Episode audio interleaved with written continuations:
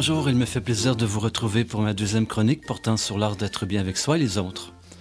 Un premier point auquel je vous invite consiste à vous regarder dans le miroir et à vous séduire vous-même tel un adolescent qui découvre son corps par tous les stratagèmes possibles. Ensuite, il y a de regarder et contempler les autres, de ressentir en soi l'effet qu'ils nous procurent.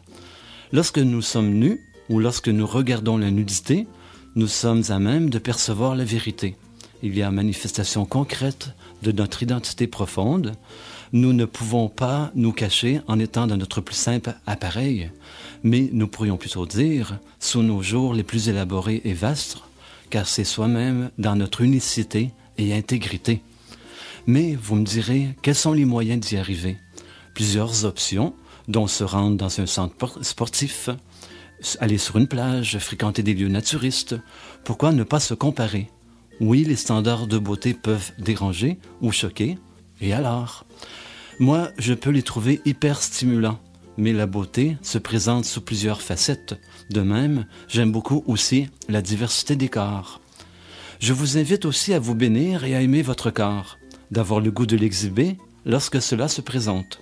De même, prenez soin de vous, ayez une alimentation saine, faites de l'activité physique, recevez et donnez des massages, caressez-vous, vous pouvez vous masturber quand vous le souhaitez, votre libido sera votre guide. En effet, il s'agit de se dire oui, totalement et en toutes circonstances, pour être bien avec soi et les autres. La vue de Beaucard nous amène à voir la vie avec douceur, de ne pas vivre sa vie en se préoccupant sans cesse. Oui, cela nous détend. Si vous êtes bien dans votre corps, vous le deviendrez assurément dans votre esprit sur un principe de base communicante. Dans tout ce processus d'harmonisation de soi et des autres, j'aime l'état de communion lors de rencontres charnelles. Veuillez ne pas manquer de célébrer votre amoureux ou amoureuse, veuillez les bien bien les faire jouir. Quel sentiment d'absolu, soit d'être indissocié de toute chose, l'autre et nous, sous une autre forme. En terminant, un rappel. Je vous invite à avoir de l'indulgence envers les autres. Les gens avec l'obésité peuvent être fort beaux. Tous les goûts sont dans la nature. Je n'aime pas le rejet. Il n'y a pas si longtemps, je rejetais plutôt que d'accueillir. Maintenant, j'ai de l'ouverture et je vais à la rencontre d'autrui et en me laissant séduire.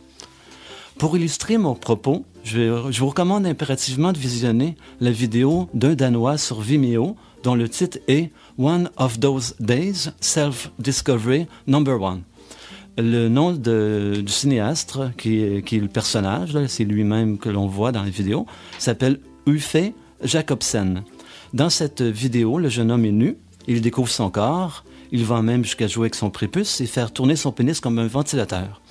Je placerai le lien sur le site web de ma chronique sur le site euh, propossurlebonheur.com.